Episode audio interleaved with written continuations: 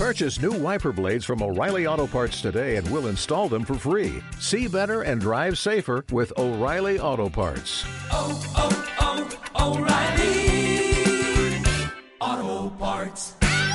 Empezamos el Marketing Surfers Live del 7 de marzo de 2019. Y como siempre, tenemos aquí a Juan Merodio, a su perro Teddy, a mi perro chino, con lo cual estamos los cuatro para eh, pasar aproximadamente media horita, tres cuartos de hora con vosotros. Creo que sobre todo es integrarles mucho. Yo algo que hago, por ejemplo, es preguntarles de qué quieren que escriba o que hable, ¿no? Porque al final, joder, es una comunidad privada, pues que creo que, que menos que, que preguntarles y generar. Y todo lo que dicen, yo voy escribiendo de todo lo que van diciendo. Creo que es una buena manera de retenerles. Madrugar, madrugar y madrugar y seguir madrugando. Es algo que, que además hemos probado nosotros mismos. Hemos recomendado a personas incluso que decían, yo no soy de madrugar, yo soy de trabajar por la noche y al final han- se han dado cuenta que levantándose pronto esas primeras horas son muy productivas, ¿no? Es algo que llevamos haciendo, no sé, yo no recuerdo ya la de años que llevo, pero al final he, incluso variado de levantarme extremos de las tres y media de la mañana hasta las 5. Me suelo mover en ese margen, ahora estoy a las 5 de la mañana. Soy- yo, yo soy menos zen para eso, yo no, no medito. yo me levanto... Tendrías que probarlo, ¿eh? No, me pone nervioso. Sé que es una cosa, me pone nervioso meditar. Lo primero que hago nada más levantarme es bajar al perro. Es decir, este que habéis visto a las 5 de la mañana está conmigo en la calle, no hay nadie obviamente. Y, y después lo primero que hago, nada, me pongo un café y me pongo a contestar email y a sacar ciertas cosas.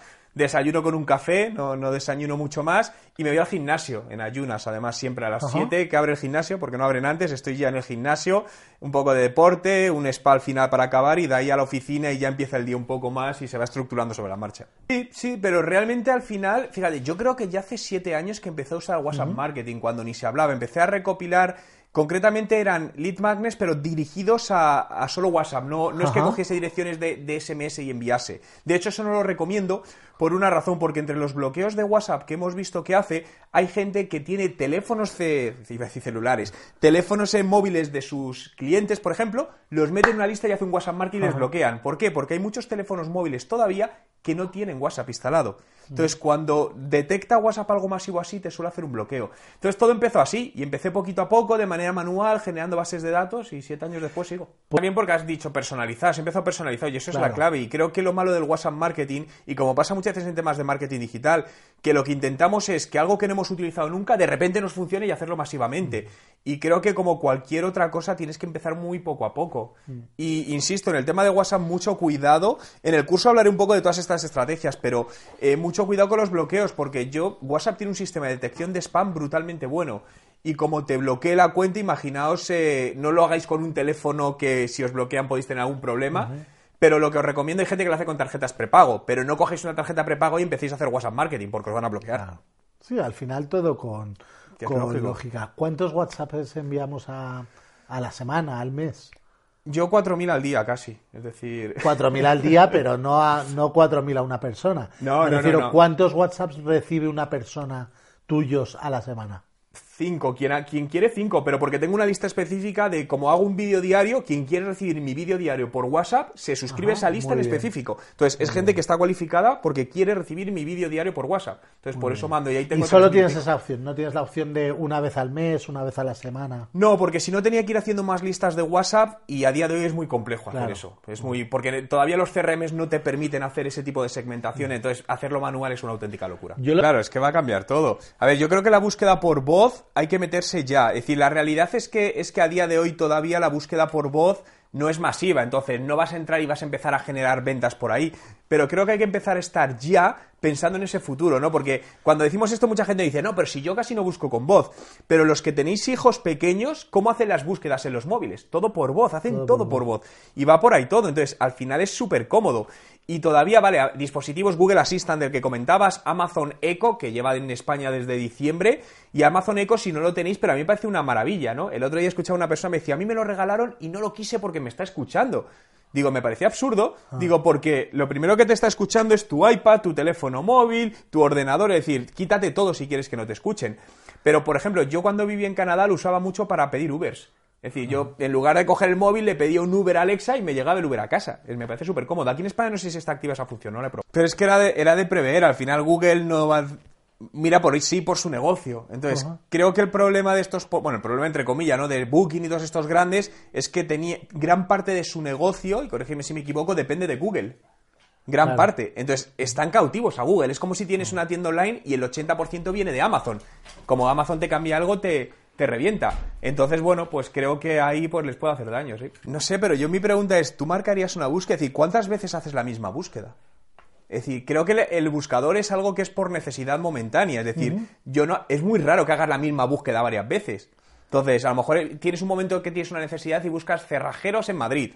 Joder, pero yo no me voy a guardar cerrajeros en Madrid porque no os estoy llamando todas las semanas. Ritos, ¿no? Al final es una herramienta de microinfluencers donde tú puedes buscar, imaginaos que trabajáis en el sector de los viajes o de la moda y dices, oye, quiero buscar microinfluencers que hablen español, árabe o lo que quieras de tal país y del sector moda y te saca un filtro y, y sus precios, ¿no? Y, al- y hablamos pues que a lo mejor 10, 15 dólares puedes tener una mención de ese influencer en todo eso.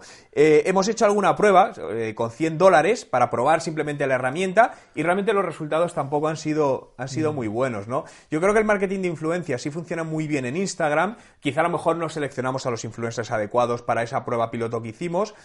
Pero, pero yo estoy contigo, a mí Instagram me parece una herramienta genial y han hecho una cosa que me encanta y que evita el spam, que es no poder poner enlaces. Me encanta, porque las empresas dicen, ¿para qué me vale Instagram si no puedo derivar tráfico a la web? Hasta que, por ejemplo, en Stories llegas a 10.000 seguidores, ¿no?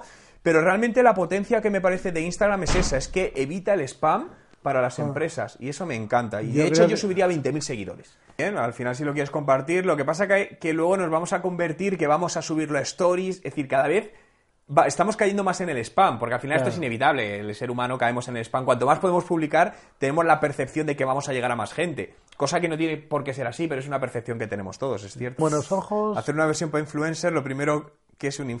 ¿Dónde hacen el Ahí filtro está. de que es un influencer? Micro, macro, eh, un influencer es porque tenga más engagement o porque tenga más de un millón de seguidores. Ahí me parece complicado hacer ese, ese filtro, eh, realmente. Yo lo que sí me gusta lo de las estadísticas, si hacen estadísticas más detalladas. Yo creo que el principal problema que tenemos ahora con Instagram son las estadísticas.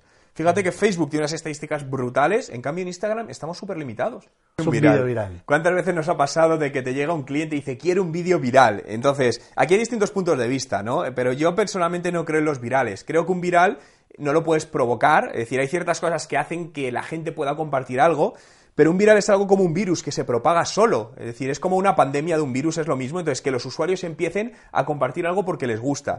La realidad es que muchas cosas que se llaman virales no son virales, lo que hay detrás son fuertes inyecciones de publicidad, de publicación en medios de comunicación y que da mucha visibilidad, pero eso no es viralidad. ¿Qué es lo más viral que has tenido tú, personalmente? Que puedas llamar así dentro, cada uno dentro de sus niveles, pero que puedas llamar viral. Pues cuando cosas malas, normalmente en el sentido de malas, pues eh, me acuerdo hace años que subí una foto con un- una política que en ese momento no era muy querida, pero no fue con otra, subí la foto por otras connotaciones no políticas, era un proyecto muy bonito de ayuda y tal y cual, y a partir de ahí se hizo viral en el sentido de que la gente me empezó a criticar y eso hizo que tuviese más visualizaciones y, y más críticas. Pero nada, claro, pero la si vas al término de que es, la, que es algo viral, esto viene de los virus y del efecto pandemia, no se provoca, suele, suele replicarse de manera automáticamente y por sí sola.